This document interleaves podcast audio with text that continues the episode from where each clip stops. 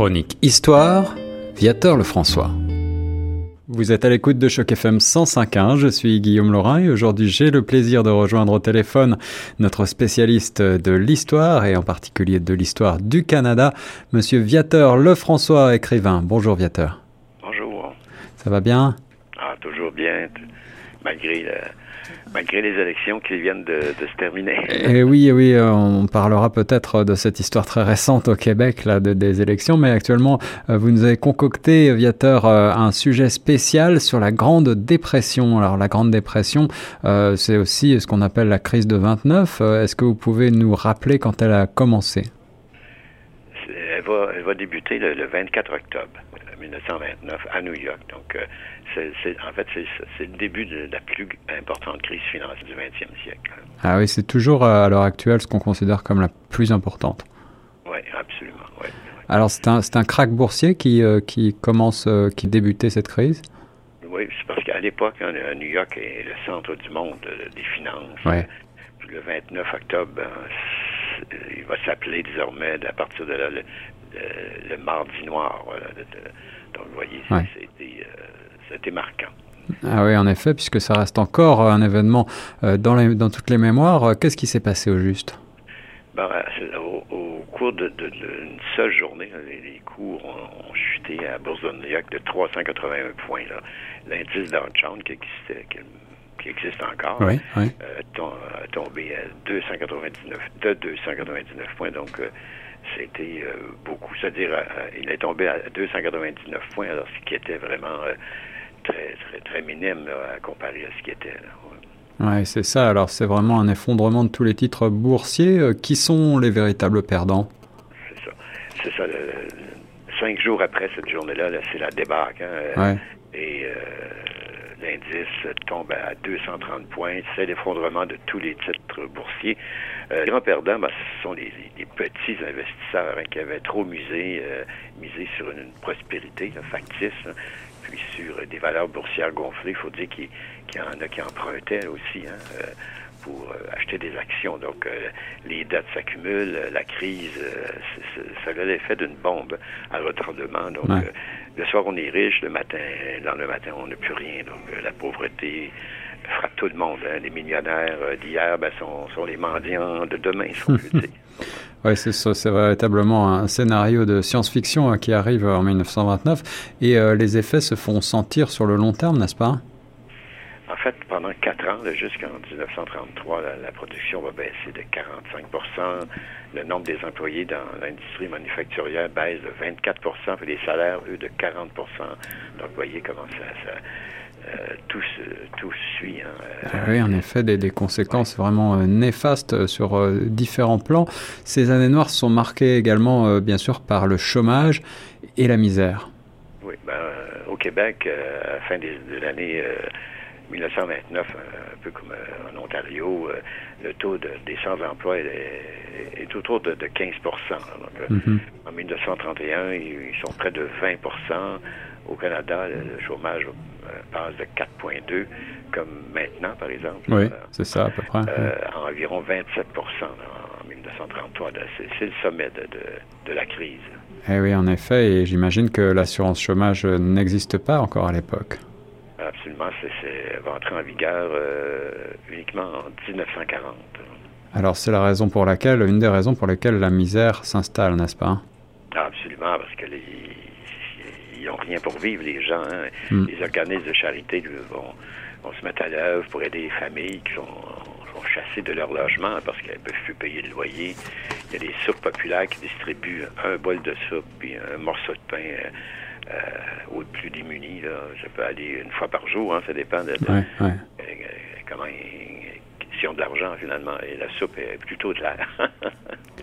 et, et est-ce que les villes agissent pour aider les gens? certaines municipalités, en fait, donc pas tous, ils dispensent les, premières prestations d'assistance sociale. Ça va commencer sous forme d'abord de, bons alimentaires. Euh, euh, va leur permettre de, survivre. Nous, quand on a déménagé, par exemple, de la Gaspésie à, pour s'en venir dans, la région de Montréal, on, a trouvé, dans le fond d'une vallée, on a trouvé des, ces bons alimentaires-là. Donc, voyez, hmm. ma mère avait conservé il y a plus de 100 000 Québécois qui survivent comme ça en 1933. Il y en a quatre fois plus au Canada. et là, on va organiser quand même des travaux publics, le salaire moyen de 35 cents de l'heure. Hein, mais l'idée, c'est pourvu qu'on mange, c'est l'important. Et bien sûr, la crise affecte tout le monde. Ah, par exemple, les, les, cheminots de, du Canadien national ils vont subir une baisse de salaire de 10 euh, Et euh, c'est sûr que dès qu'un emploi est annoncé, il y a des centaines de chômeurs qui forment des, des, longues queues dans la rue, euh, aux entrées des chantiers. les, sans-emploi attendent à la queue aussi pour l'espoir que quelqu'un se fasse renvoyer hmm. en espérant qu'une place qui se libère. Hein. Eh oui, c'est ça. Et on doit parfois même payer une dîme à son supérieur pour pouvoir euh, conserver son emploi. Oui, et ben, c'est sûr qu'il y a toujours des profiteurs. Hein. Par exemple, dans, dans, les grandes usines, euh, euh, comme le Silco, les boîtes à papier, les grandes usines de textile, il y a des travailleurs qui offrent leurs femmes au hmm. contre-maître pour, pour ne pas être congédiés. Là. Ça, ça, ça, allait quand même loin. Hein. donc, si tu veux travailler, si tu veux faire vivre ta, famille, hein, c'était en général des, familles, euh, 7, 8, 10 enfants, là, souvent. Hein. Ah oui, c'est vraiment des anecdotes qui nous paraissent aujourd'hui un petit peu surréalistes. Euh, comment vivaient les gens qui n'avaient plus d'emploi? Ben, en 1931, à Montréal, par exemple, il y, a, le tiers de la population qui dépend de l'aide sociale. Euh, qui, qui, va s'élever euh, au début à 3,16 par semaine pour une famille de deux personnes et euh, 6,43 par pour une famille de neuf personnes. Hein, hmm. euh, au départ, l'aide sociale était aussi sous bon, comme on parlait, euh, chez les commerçants, donc ils pouvaient aller dépenser ces bons-là pour l'épicerie, pour la nourriture, pour le, le, vêtement, et ainsi de suite. Hein. Puis après, on, on commençait à donner des chèques beaucoup plus tard. Et est-ce qu'il y a eu des effets euh, inattendus à cette crise? C'est ça. Ben, en fait, hein, c'est la hausse spectaculaire du chômage, euh, la suspension des migrations aussi. Hein, c'est ben euh, en provenance d'Europe parce que donc il n'y a pas de travail pour, pour eux, pour ici. donc, pas de travail pour les immigrants non plus. D'ailleurs, les seuls immigrants qui, européens qui sont admis sont des cultivateurs qui ont un capital suffisant pour s'établir euh, immédiatement dans une zone rurale. Donc, euh, ouais, pour pouvoir euh, investir. Très, très restrictif. Et le gouvernement fédéral et les provinces doivent collaborer alors? Ils sont, c'est la misère, hein. c'est autre chose. La misère amène la violence, amène tout. Hein.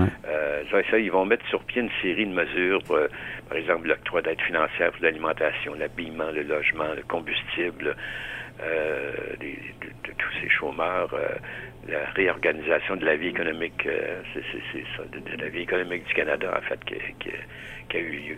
Ouais, que se passe-t-il au point de vue politique au Canada? En 1930, le, Parti libéral de William Lyon Mackenzie, Mackenzie King, finalement, on appelait, il tombe, puis il est remplacé par le chef conservateur Richard Bennett qui avait promis euh, un emploi de tous les chômeurs. C'est sûr que hmm. ça, en 1930, ça se faisait pas. Euh, on pouvait pas. Euh, on pouvait les créer naturellement et les inventer surtout. Oui. Ouais, ouais, j'imagine que c'était des promesses qui étaient un petit peu difficiles. Et, au Québec? Au Québec, ils vont essayer d'atténuer les, effets de crise en, annonçant des financements de travaux publics. Hein. Euh, d'ailleurs, euh, euh, il y a dix ans, le gouvernement Charest a fait la même chose. Il a, hmm. financé beaucoup de viaducs, qui remplaçaient tous les viaducs sur la route transcanadienne, par exemple. Ah oui, d'accord. donc, ça avait permis de, passer la crise. Hein. Il va accorder aussi des, des sommes de secours direct euh, ils vont intensifier ça, intensifier ça. Ça a été quand même une cause assez euh, intéressante la colonisation des régions d'Abitibi, Témiscamingue, puis du nord du Québec qui avait, commencé euh, vers 1910-1920. Donc, le 11 décembre 1930, il y a la loi d'aide aux chômeurs est sanctionnée à Québec, donc ben, prévoit la, remise d'argent aux municipalités pour la mise en chantier des travaux publics. donc, c'est intéressant de, voir vous, avez, parlé de certains euh, travaux. Quel genre de travaux est-ce qu'on effectue à ce moment-là? par exemple, la construction d'édifices publics, comme à Montréal, l'exemple que, qu'on voit le plus, c'est le marché à Trois-Terres. Donc, très bel édifice, vraiment, qui existe encore d'ailleurs, où tout le tour, ce sont les commerçants, les, cultivateurs qui viennent vendre encore tous les jours leurs produits. Donc, dans la construction de routes, de ponts, et euh, les, ouvriers sont payés un dollar par jour. Hein. donc, hmm. euh, ben, les gens ont peu d'argent grâce à ça. Euh, on fait travailler de façon prioritaire les chefs de famille. donc, compte une rémunération minimale hein, de distance aussi. Donc, tout pour s'en sortir, finalement. Est-ce que ces, ces aides sont suffisantes? Est-ce que ces travaux sont suffisants pour aider les gens?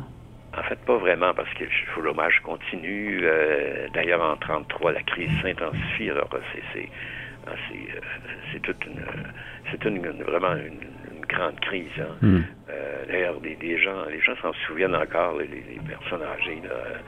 Ils se souviennent de, la misère qu'ils ont mangé, surtout. Hein. nos, parents nous en parlaient des fois.